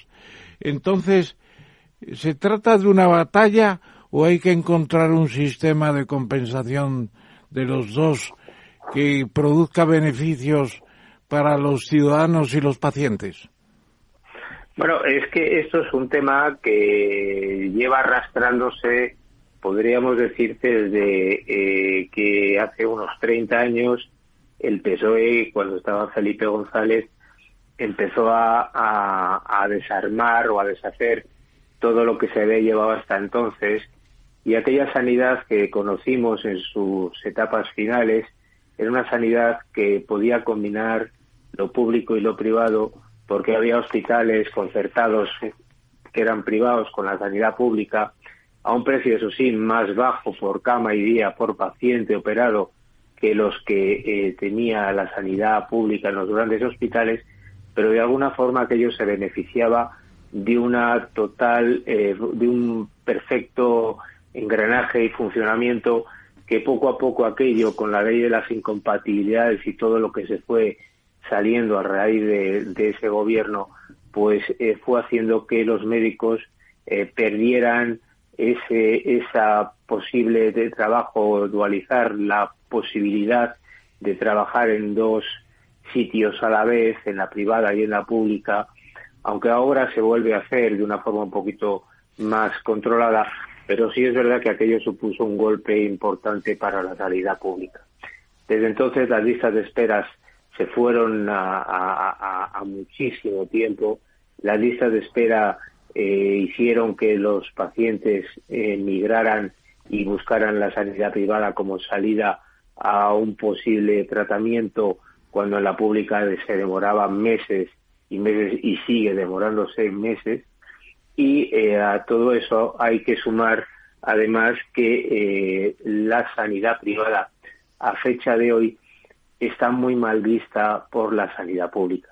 Pero eso no tiene culpa ni la sanidad pública ni la sanidad privada. Yo creo que aquí la culpa lo tiene los, podríamos, los políticos, es decir, se ha politizado la sanidad y el hecho de politizar la sanidad apareja pues todo lo que está pasando en la actualidad. A mí que un paciente me venga que le hayan hecho una prueba o puede ser una ecografía en la sanidad pública o en la sanidad privada, la doy como correcta. Sin embargo, pues muchos pacientes que de la privada se van luego a la pública, pues son... No les aceptan los... No se les aceptan. Es, es una cosa que da pena. Y yo que he trabajado en las dos públicas... Es lamentable, ¿no, Santiago? Y en la privada, pues eh, la verdad es que eh, hacíamos, pues eh, atendíamos a todos los pacientes y damos por por válido aquello que se había hecho. ¿no? Santiago, eso es una falta de respeto profesional. Están igualmente calificados los unos y los sí, otros. Pero, pero está mal visto. Es decir, es que hay una animadversión hacia la sanidad privada. Prejuicio ideológico, ¿no? exacto, es, es un prejuicio ideológico.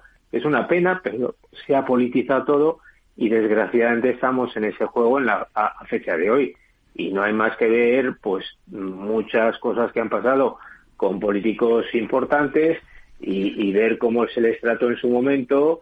Y sin ir más lejos pues eh, la presidenta de la comunidad cuando estuvo Cristina Cifuentes con la accidente que tuvo y cómo se partaron con ella en la sanidad pública.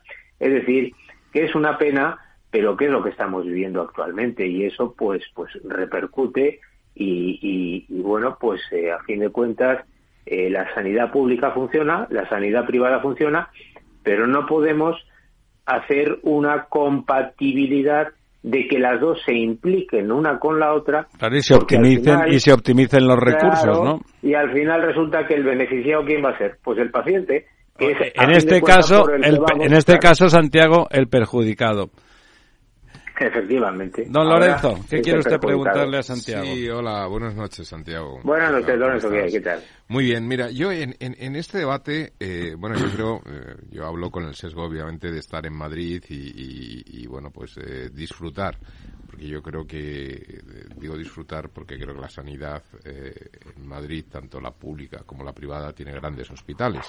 Y, y, no solamente la, la, medicina o la sanidad pública con hospitales fantásticos como La Paz, etcétera, eh, y la privada que tiene grandes hospitales, estoy pensando en las clínicas Quirón, etcétera, y, y salud y, y, sanidad mixta, ¿no? Digamos, sistemas, sistemas de colaboración público-privada, uno de los mejores o que salen los rankings eh, eh, a nivel nacional es, es la Fundación Jiménez Díaz, que es una situación mixta entre pública y privada, es decir, hay grandes hospitales, pero hay algo de lo que no se suele hablar y que yo creo que también está afectando mucho a la calidad eh, de vida y, profesional y valoración de los médicos, especialmente de la medicina privada. Y es, son los seguros. Los seguros médicos.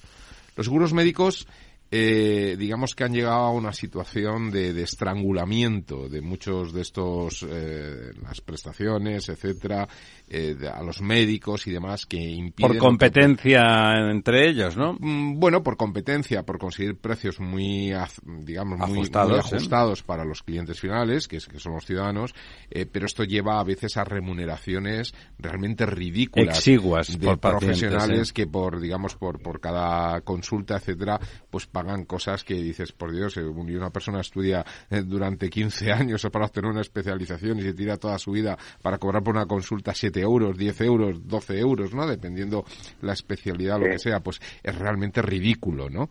Entonces yo, creo que, que, es verdad que tenemos unos seguros eh, médicos muy baratos si lo comparamos con el entorno y con otros países, sobre todo el mundo anglosajón.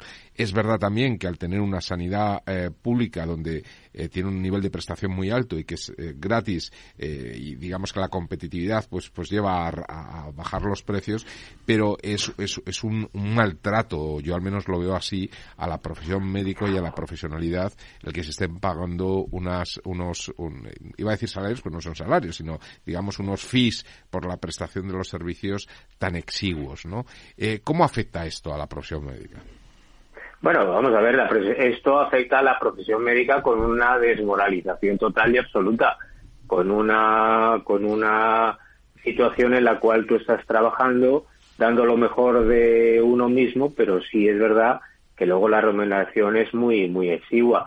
Eh, las sociedades médicas, las compañías aseguradoras, pues lógicamente son las que obtienen los beneficios y los beneficios los obtienen a expensas de cobrar al, al usuario de la sanidad, al paciente, al asegurado, como llaman ellos, una cantidad grande, pagar al médico una cantidad pequeña e intentar que la siniestrabilidad sea la menor posible.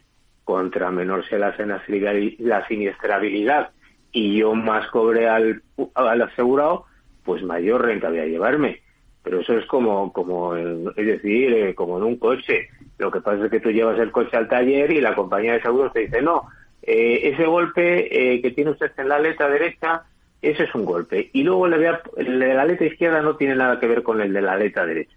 Pero aquí en la sanidad resulta que un paciente que te viene a operarse y que tiene, vamos a decir, una lesión de un lunar en una pierna y otro lunar en otra pierna, tú lo que no puedes hacer es cuando le vas a operar decirle, no, mire usted, yo hoy le voy a quitar el lunar de la pierna derecha y mañana quedamos para quitarle de la pierna izquierda, porque esa sería la forma de que tú obtendrías un beneficio de esa cirugía. Si tú le operas en el mismo tiempo de las dos intervenciones, te van a pagar solamente una y se va a beneficiar la compañía. Pero claro, ¿qué pasa? Que tú, de una forma totalmente eh, comportamiento ético, tú no puedes coger y hacer que un paciente venga dos veces a operarse porque se lo puede solucionar en un mismo acto quirúrgico. ¿Qué ocurre? Pues que al final el perjudicado es el médico cirujano, médico dermatólogo, médico cirujano maxilofacial, el ginecólogo, el perjudicado es el propio profesional, el beneficiado es el asegurado que se beneficia sin saber de que el médico está cobrando la mitad y el que sale beneficiado de todo siempre es la aseguradora. Es la compañía. Claro, y hasta Si además a eso le sumas que yo tengo una compañía de seguros este año me ha subido el sueldo, pero que me ha subido el sueldo después de llevar con ellos luchando para que me subieran y tuvieron la diferencia de sumar, de aumentarme los salarios eh, a unas cantidades ya normales de 20 euros una consulta y tener en cuenta que además nos pagan 20 euros la consulta quirúrgica en un máximo de 60 días, es decir, yo cobro 20 euros y hasta los 60 días no vuelvo a cobrar la consulta de ese mismo paciente que viene a verme por segunda vez.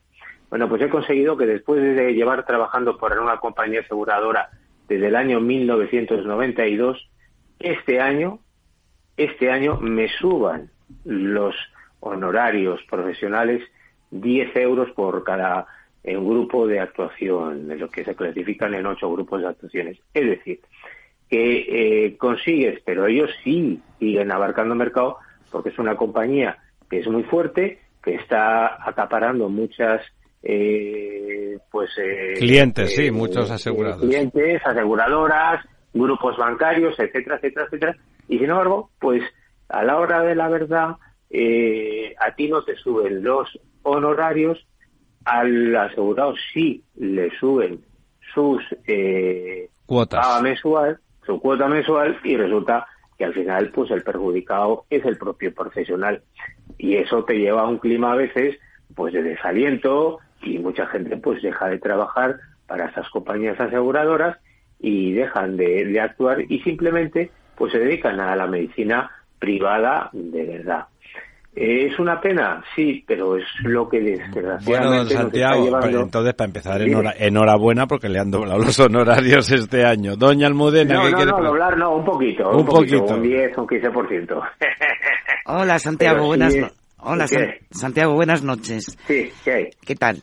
Mira, a ver, yo quería saber un poco lo que está ocurriendo tanto en Madrid como en el resto de comunidades autónomas y por qué en el resto de comunidades autónomas están llegando a soluciones y aquí en Madrid no.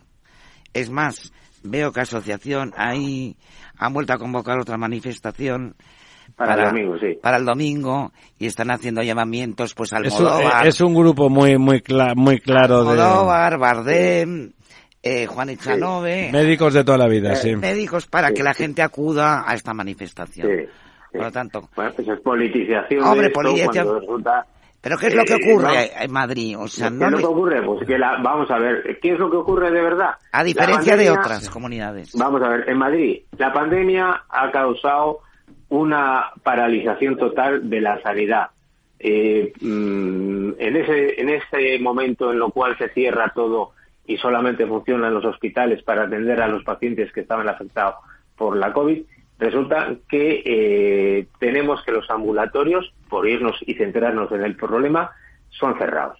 Se cierran y cuando abren, eh, resulta que abren sin que dejar pasar a la gente a su interior. Resulta que abren eh, trabajando a un ritmo bajísimo. Resulta que abren eh, sin dar la atención que se tiene que dispensar y por teléfono, cuando, por ejemplo, en la sanidad, eh, vamos a decir, de grandes hospitales, tanto pública como privada, estábamos ya funcionando, estábamos operando, estábamos trabajando, no al 100%, porque ha costado trabajar al 100%, pero sí a lo mejor a un 70, un 80% de rendimiento. Y los ambulatorios han estado en un ritmo muy bajo y desgraciadamente este ritmo les ha costado luego eh, eh, volver a, cogerlo. Eh, además, la pandemia ha traído muchas bajas laborales, ha traído, ha traído mucha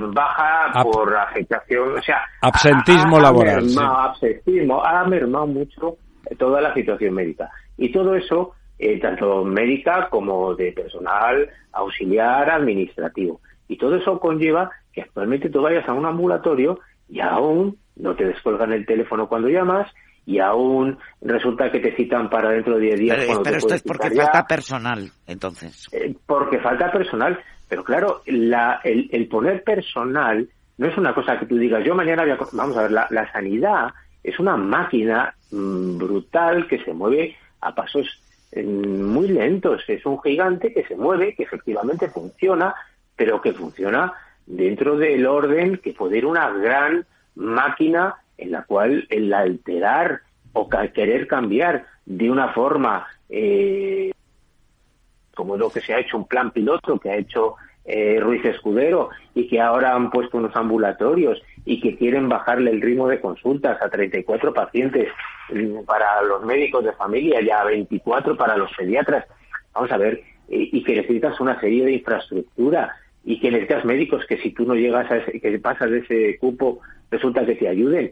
Todo eso no se hace en dos días. Entonces hay que irlo proyectando en un futuro para ir dándole soluciones. Hay que contratar gente, hay que atender a la gente, pero todo eso tú no lo puedes coger ahora justamente cuando salimos de una pandemia en la cual hay, ha habido muchísimas bajas, ha habido mucha gente que ha dejado de trabajar y ha habido mucha gente que no se ha reintegrado a sus puestos de trabajo y todo eso hace que todo esté bajo mínimos y queramos que funcione que es como si estuviéramos al 100% por lo menos. Y no puede ser. Entonces eso es lo que están todos los movimientos eh, de que hay convocadas las las manifestaciones que hay convocadas para el próximo domingo, por ejemplo, que el Colegio de Médicos ya se ha puesto a, esa manifestación, pues está provocada por una situación que no se puede cambiar en 10 días hay que darle tiempo. Sí, lo que te decía Almudena yo creo que es que en comparación con otras comunidades, aquí está mucho más politizado en Madrid, ¿no? Claro, de campaña electoral ya. Efectivamente. posiblemente por la campaña electoral, claro. Vamos a ver, Santiago. Santiago, antes de la gran recesión del 2008, pues eh, se decía que teníamos la mejor sanidad del mundo público y en cierto modo privada también. Bueno, luego viene la recesión, hay los recortes, que no sé si fueron tan grandes como dicen unos o tan pequeños como dicen otros, porque todavía no lo he medido. El profesor Cabrillo de la Universidad de Complutense. de Complutense ha hecho unos cálculos muy valiosos de esa época, pero en fin. Luego viene la pandemia con los problemas que tú dices de la atención primaria, etcétera. Y resulta que entre el 2008 y el 2020, eh, en 12 años pasamos de un modelo ejemplar que provoca incluso el turismo sanitario, vienen miles de personas a España a vivir por la seguridad social, dicen, por la sanidad. Bueno, y, y resulta que ahora tenemos un, un sistema malo, que, que la gente critica, sale a la calle, etcétera, etcétera. Bueno, eh, ¿qué pasa también? Eh, no hemos buscado buenos administradores de la sanidad, no hemos buscado especialistas, no falta un, un informe, eh, un informe como el que hubo el año 81 que hizo Fernando Abril, A Martorell, etcétera, que etcétera. tampoco le hicieron caso, dicho Yo es que creo paso. que no hay unas ideas organizadas y falta el modelo teórico antes de... de- Es de- que es ideológico el modelo ahora, ¿no? Tremendo. Y luego la ideología, pues la señora eh, Ruiz Ayuso, Díaz Ayuso. Ayuso, es, es pecaminosa para unos y dicen que hay que echarla, no puede ser otra vez candidata por la sanidad. Pero bueno, ¿pero qué ha pasado en la sanidad? Pero si es que no es lo mismo en el resto de España. Aquí simplemente cada vez que hay elecciones en Madrid hay seis meses de Luego la, manifestaciones. la- la ministra de Sanidad, además de querer ser alcaldesa de Las Palmas, ha dicho algo potente e importante últimamente. no. No. Yo aquí lo único que doy- Naturalmente que no, No. solamente piensa en que va a ser alcaldesa. Cuéntanos, Santiago. Yo la única cosa que os puedo decir es que aquí en, la- en el Sistema Nacional de Salud a fecha de hoy resulta que el envejecimiento de la población médica va en aumento a, expensas de que eh, no se repone el volumen de médicos con el volumen que se va jubilando. Entonces ahora mismo, por ejemplo, pues en- con médicos de familia tenemos que más del de, de 50 años eh, es- es- son el 60 y tantos por ciento de la de los médicos y, y casi un 30 y tantos por ciento superan los 60 años. Entonces tú no puedes, esta gente, es decir, nos vamos a jubilar y no vienen generaciones nuevas que vayan Claro, pues habrá que pagar más a los jovencitos para que quieran estar esos 10 años que hay que pasarse estudiando Claro, para pero- ser pero médico, para ¿no? eso- claro, pero para en eso, Venezuela está pasando eso. No querían, los chavistas no querían pagar a los médicos y se iban por piernas, claro, hasta que han decidido que sí, que acaban pagando. Tú no puedes tener a un señor que le estás contratando para hacer guardia, si le das de alta el día que hace la guardia y le das de baja el día que acaba la guardia y le vuelves a contratar al día siguiente. Es decir, hay que ofrecer unas mejores condiciones laborales, unas mejores No, condiciones perdón, retributivas, Santiago, tú no sabes que eso, eso es un fijo discontinuo, igual que los enfermos, que son sanos discontinuos. y entonces, pues eso, así, así, así no puedes tener gente que se pueda implicar, porque la gente quiere una seguridad, y si tú no les das esa seguridad, pues la gente no se implica. Y, y, y es así, y, y desgraciadamente si tú no das estabilidad, ya te la daban.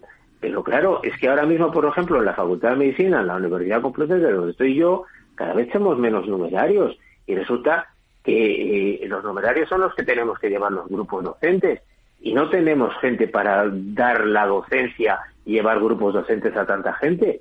Porque claro, nos vamos que los catedráticos se van jubilando, los profesores titulares se van jubilando, y lo único que tenemos son asociados que se renovan cada año y que además les pagan una miseria. Una miseria, sí. El profesor asociado entonces esos cobra asociados, misérrimamente. ¿y qué, qué le dices tú a un asociado? Oye, por favor, mira, mañana vente, va- ve a dar clase. Y, es que, y claro, se te cae la cara de vergüenza a veces cuando le dices, oye, tienes que dar cuatro clases, porque sabes que les están remunerando a un precio que de verdad que da vergüenza.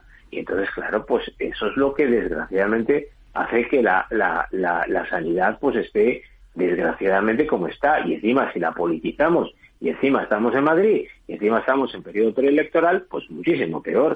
Y eso es todo. ¿eh? La sanidad funciona, eh, los médicos, la sanidad, la sanidad española es una sanidad de referencia, pero yo creo que el, mucho más es porque los profesionales que la forman, a nivel público y a nivel privado son gente muy bien formada el voluntarismo el voluntarismo no puede ser el fundamento de ninguna de ningún organismo ni de ninguna sociedad ni de ninguna nación.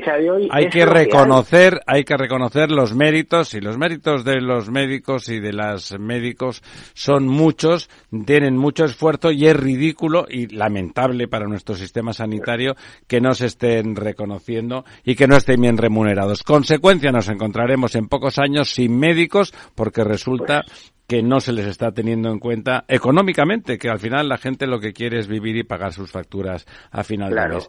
Pues si no hay nada más, amigos, eh, Santiago, muchísimas gracias como siempre y cualquier día de esto, en función de los líos que se monten, volveremos a llamarte. Muy buenas noches. Pues muchísimas gracias a todos buenas noches, Santiago. Gracias. Si quieres entender mejor todo lo que rodea a nuestro sector alimentario, tienes una cita en La Trilla un gran equipo de especialistas te acercará a la actualidad económica y política desde el campo hasta la mesa. Conocerás sus principales innovaciones sin olvidar las producciones más tradicionales. Los sábados de 8 a 9 de la mañana con Juan Quintana, la trilla de Capital Radio. La verdad desnuda. Ramiro Aurín, Capital Radio. Pues aquí estamos de nuevo. Ese quid pro quo, profesor Tamames, el hombre de la semana. Y lo que te rondaré, Morena. Pero no, no le voy a decir hoy, no le voy a volver a preguntar lo que le está preguntando todo el país todos los días. Solo les digo que todavía no lo sabe eh, y que todavía no se ha decidido y todo eso, o sea que hasta ahí, ¿verdad, profesor? Hoy ha habido un Twitter, no sé si lo vio usted. Sí, sí, sí, del señor Abascal. Que estamos muy contentos de que todavía sin resolver el tema es de gran interés para el público. Bueno, a mí lo que me ha hecho gracia es la posición esa de macho alfa montado a caballo con pelo en pecho del señor don Santiago Abascal, diciendo que él también está, ya que usted está pensándoselo, él también se lo está pensando. Sí, hay que pensarlo todo. Hay que pensarlo mucho. No, se crea, no se crea usted que solo se lo piensa usted, también se lo piensan los demás. Eh, con lo guapo que es él. Ay, Dios mío, pues, señor, no lo digo por usted, lo digo por el otro. Bueno, vamos allá. Eh, aquí hablando de cosas interesantes y de China, esos que fabrican chips. Ahora teníamos, nos hemos dado cuenta que como de golpe nos cortaran una cosa tan inocua aparentemente, como los chips tan chiquititos, nos quedamos a dos velas y la industria no funciona y se va todo al garete y estamos intentando fabricar nuestros propios chips. Y además tuvimos una buena fabricación de nada menos que de, de ATT eh, hasta el año 81, me parece que fue, en cerca de Madrid, en Tres Cantos, una fábrica de chips formidable, pero no se le prestó la atención que se debería haber aplicado y... Y si te he visto no me acuerdo. Acabó cerrando. lamentable. Ahora se quiere lanzar un PERTE, un proyecto estratégico de recuperación y transformación económica, eso significa la sigla, para semiconductores y crear un conglomerado que sustente la industria española de los microchips. Se van a dedicar esos 12.000 millones, como he dicho, y vamos a ver si eh, se hacen dos fábricas que están proyectadas etcétera, etcétera. Hombre, lo que me gustaría es que la tecnología de fabricación de chips fuera española. ¿Usted cree que eso es viable? Bueno, sí, es lo que iba a decir, que una cosa es poner el dinero y otra cosa es... El cerebrito, eh, Mandy. Claro, eh, ¿dónde está el socio tecnológico, no? Habrá lo digo que porque en esta misma... hindúes, eh, en esta misma Habrá que contratar españoles que estudien electrónica, que se hablaba de esta, de esta ayuda o reserva de 12.000 millones, también se habla en esa misma noticia de cómo Intel va a invertir en Alemania 17.000 millones, que son más que los 12.000, pero además tiene la tecnología. Porque Detrás pegadita. Los señores de Intel, ya saben ustedes, los procesadores que llevan todos nuestros ordenadores. Eh, bueno, pues hasta ahí. ¿Creemos? ¿Usted cree que conseguiremos fabricar chips otra vez? Pues yo creo que sí. Yo creo que sí porque eh, hay que encontrar el socio tecnológico, desde luego. Porque eh, tuvimos la ATT entonces, pero ¿y, quién viene ahora? ¿Los alemanes? Los taiwaneses, que son los más importantes. Sí, claro, pero esos quieren aguantar ahí, pobres. Naturalmente. Va a ser difícil de todas formas, sí. Y como ha pasado con los coches, con los automóviles, el PERT el verte de los automóviles está en grave peligro en estos momentos. Hombre, es que es este, lo del PERTE del automóvil es que se ha hecho de una forma tan lamentable, tan lamentable, con ese menosprecio hacia la industria, hacia la industria que significa un 12% del PIB y, de, y del empleo, y del empleo de más calidad casi que hay de una forma generalizada, que ahí metemos lo peor. Bueno, esperemos que alguien reaccione a tiempo. Bueno, tanto la Reserva Federal Americana como el Banco Central Europeo, que nos afecta más, siguen subiendo los tipos de interés. ¿Están ustedes de acuerdo? ¿Les parece que eso está fastidiando el asunto? Bueno, yo creo ¿Perjudica la inflación? ¿Es necesario? Yo creo que eso es un tema que Lorenzo precisamente ha trabajado hace tiempo. Eh, yo creo que eh, ya se está aprendiendo la lección. Krugman ha influido un poco, yo creo, con sus artículos el Premio Nobel del Periodismo Económico y realmente eh, podemos tener una reducción en la rapidez y en la elevación de los tipos de interés. Es decir, vamos a ir aplanando la curva porque podríamos producir una auténtica recesión claro. y hay que evitarlo. Hay que evitarlo porque los ya se está viendo. Aunque yo creo que la señora Lagarde, no sé qué bicho le ha picado últimamente que quiere subir más de lo que ella pensaba al principio. Mm. Sí, yo la verdad es que llevo tiempo defendiendo de que los tipos de interés se, o sea, se, va, se, va, se iban a corregir, se van a corregir porque la inflación se iba a corregir y la finalidad. Pero siguen subiendo. Sí. Y estamos cerca del marzo, que era el mes que usted decía como referencia. Una ralentización, los mercados ya están descontando que los tipos de interés no van a seguir subiendo, primero que se van a ralentizar y después que la inflación va, va a caer, ¿no? Y, y, yo creo que vamos a notar un salto importante en la inflación en el mes de abril, ¿no? Por el efecto este base del inicio de la guerra de Ucrania, es algo que ocurra otra desgracia en la guerra y le afecta a los mercados, ¿no? Por lo tanto, yo creo que esto es algo que vamos a ver relativamente, relativamente pronto y sí que creo que vamos a tender más hacia un tipo neutro, ¿no? En esa idea de tratar de controlar la inflación en torno al 2%, pues porque tampoco era lógico tipos de interés. No, hombre, entre negativos Pero hay otro tema que no se habla. Pero el 2 o el 3 ahí, ahí, ahí. Y que me parece muy importante, eh, tan o más importante que los tipos de interés es, eh, eh, digamos, las inyecciones de liquidez a través de la compra de activos que mm. tienen los bancos centrales. Es decir, que han ido retirando estos estímulos y esto es una de las cosas que yo creo que tienen que volver a recuperar cierta inyección al sistema porque si no efectivamente... Pero eso era dopar el sistema, ¿no? Bueno, mmm, depende. También estabas facilitando liquidez y habría que ver. Pero no hay un exceso de liquidez, don Lorenzo. Uno de los problemas es que hay un exceso de liquidez en el sistema, ¿no? Eh, bueno, depende cómo se, se defina ese exceso de liquidez. Lo que sí que es cierto es que las economías occidentales necesitan de la deuda. Son economías que están muy apalancadas y al final. Nosotros de deuda ya vamos sobrados. Hay que ¿eh? buscar cierta estabilidad con ciertos niveles de deuda, ¿no? Doña Almudena, rápidamente. A lo que decías tú, yo añado ¿qué va a pasar con la inflación cuando ahora entran en vigor las sanciones con a Rusia con el petróleo? Con el diésel, ¿no? Que ha entrado esta semana, ¿no? sí. Claro, esto va a perjudicar otra vez a la inflación. Bueno, yo no lo tengo tan claro cómo respondan finalmente los mercados internacionales. Es decir, hemos visto como en pocos meses se ha suplido toda la oferta rusa en temas de gas. Es decir, eh, estoy pensando... Sí, sí, no, no hemos tardado en el mes de septiembre se pensaba que Alemania se iba a quedar sin luz en invierno, ¿no? y no ha pasado eso. Y no ha pasado eso, ¿no? Yo no sé, yo no lo veo tan claro. Pero no está claro porque tiene usted un día muy pesimista. No, no, no, y que, que, luego de esta subida de tipos está repercutiendo muchísimo. Es verdad que puede haber una, una, una inflación de segunda, de segunda ronda por el impacto en los salarios, pero yo creo que, que, que no, no se puede explicar con la teoría económica que hemos mantenido hasta ahora. Es decir, yo creo que esa subida salarial eh, que puede tener un impacto no va a ser el esperado. Es decir, yo creo que la inflación se está corrigiendo y se va a corregir. Seguimos, que si no, no acabamos. Don Ramón, eso lo hemos comentado últimamente y lo ha dicho usted en voz alta.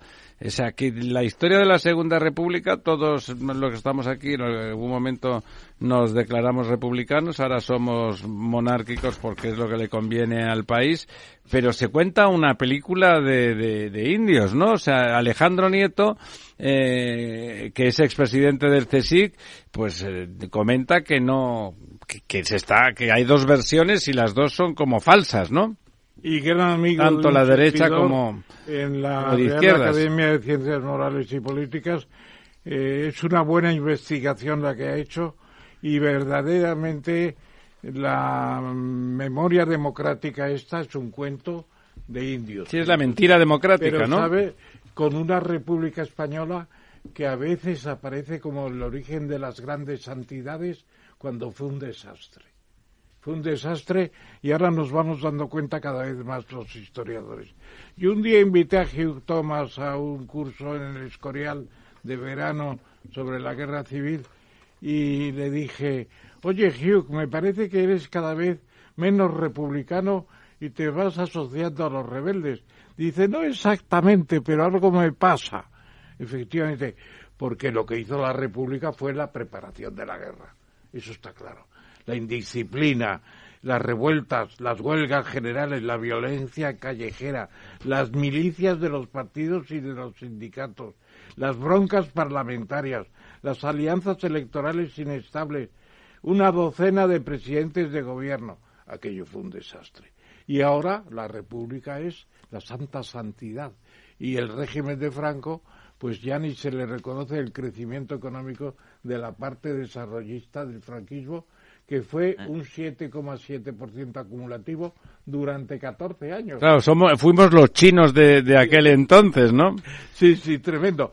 Eh, vamos a traer un día a Alejandro Nieto. Sí, me parece que está bien que sepamos que la verdad se cuente, ¿no? La, la verdad. Es un personaje único ya. Bueno, es, es que la... Lo que, me, lo que me llama la atención es el título de, de la obra, ¿no? Entre la segunda y la tercera república.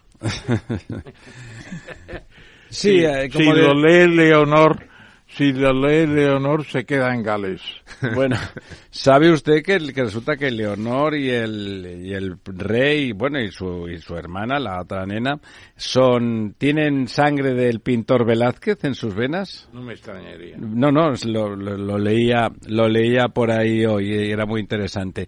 Volvamos rapidito que nos queda poco tiempo. Interesante, los españoles eh, dudan poco del cambio climático y solo es significativo el negacionismo entre los votantes de Vox. los votantes de Vox han decidido que van por libre y cuando es de noche es de día, no hay cambio climático. Sí, pero fíjese usted, ¿cuántos votantes de Vox son negacionistas? El 20%. El 20% y el 80% creen las, sí, claro, estamos hablando de los científicas del panel internacional del sistema de... Bueno, de eso no. Creen que hay cambio climático. Claro que sí. Lo del panel es otra cosa. Creen que hay cambio climático, o sea, lo cual es lógico, claro. O sea, de entre los demás partidos todos superan el 90%. Exactamente. Y yo creo que eh, va a ir evolucionando también en ese caso, yo creo. Hombre, es que no queda otra. En realidad, negar, negar que la media de las temperaturas es más alta, bueno, tremendo, eso no se puede negar. El origen es verdad que no lo sabemos, como dice siempre nuestro José Luis González Valvé en el programa de las mañanas. No sabemos lo del antropocentrismo, del, del antropogenismo, del, del cambio climático. Es probable, pero no es seguro. Lo que es seguro es que hay cambio climático. Velarde era negacionista. Así, fíjese usted. Y yo traté de convencerle y no pude. Es que los economistas son ustedes muy raros. Aquí estoy rodeado, señores, sálvenme, sálvenme. Los tres son economistas. Los, economistas yo creo que somos bastante seguidores de la idea del cambio climático. los tres que tengo aquí, ninguno es negacionista. Pero, pero ¿eh? yo creo que Velarde tenía ahí una especie de barrera mental que le impedía hacerse... Coordinó, un libro en el climatófilo, por así decirlo. Oiga, y la buena noticia que me da la risa, parece que el Parque Jurásico, 137 millones para volver a la vida al dodo y al mamut. el dodo que es un pajarito raro. Un pajarito que había en esa zona de, del sur de África, en Madagascar y en el Pacífico, era un pajarito precioso con unas plumas maravillosas que llegaron los europeos y se llevaron las plumas para sus señoras y acabaron con el pajarito. Pobre hombre. Y está- bueno, perdón, pobre pájaro. Está en la moneda de la isla de Mauricio, está el dodo. Y lo van a resucitar, dicen, aunque no llegarán a un dodo absolutamente igual, sino que será una mezcla con el que Con el loro, con la cacatúa. actual donde va a estar preñada para dar el. Bueno, y, y lo del mamut, el mamut necesita un clima frío y, sibe- y Es siberiano. fácil porque los mamuts que aparecen en Ginebra ahora, perdón, en Siberia con el deshielo, salen sangrando todavía. Salen enteros. Estaban a 20 grados bajo O sea, el ADN está prácticamente intacto, ¿no? Mucho mejor que el dodó. Claro. El dodó tienen que ir a un museo donde hay un mm, dodó disecado para sacarle el ADN. Bueno, hasta aquí hemos llegado, don Ramón. Hemos sido buenos y no le hemos torturado a usted. Tenía aquí unas No, no, no cuerdas y unos cuchillos para ver si nos contaba más, pero ya sabemos que no nos lo puede contar todavía. Esperamos que, Que la voy a ser muy bueno, sea muy Que sensata. Voy a ser muy bueno, que voy a ser. No voy a dar guerra. Es- es- eso, eso me suena bien. Mira por dónde. Amigas, amigos, compañero Jorge, Cristina, ahí detrás de la cámara. Aquí estamos. Volveremos, volveremos el miércoles que viene por la mañana con el Estado Ciudad y por la noche a desnudar la verdad salvajemente.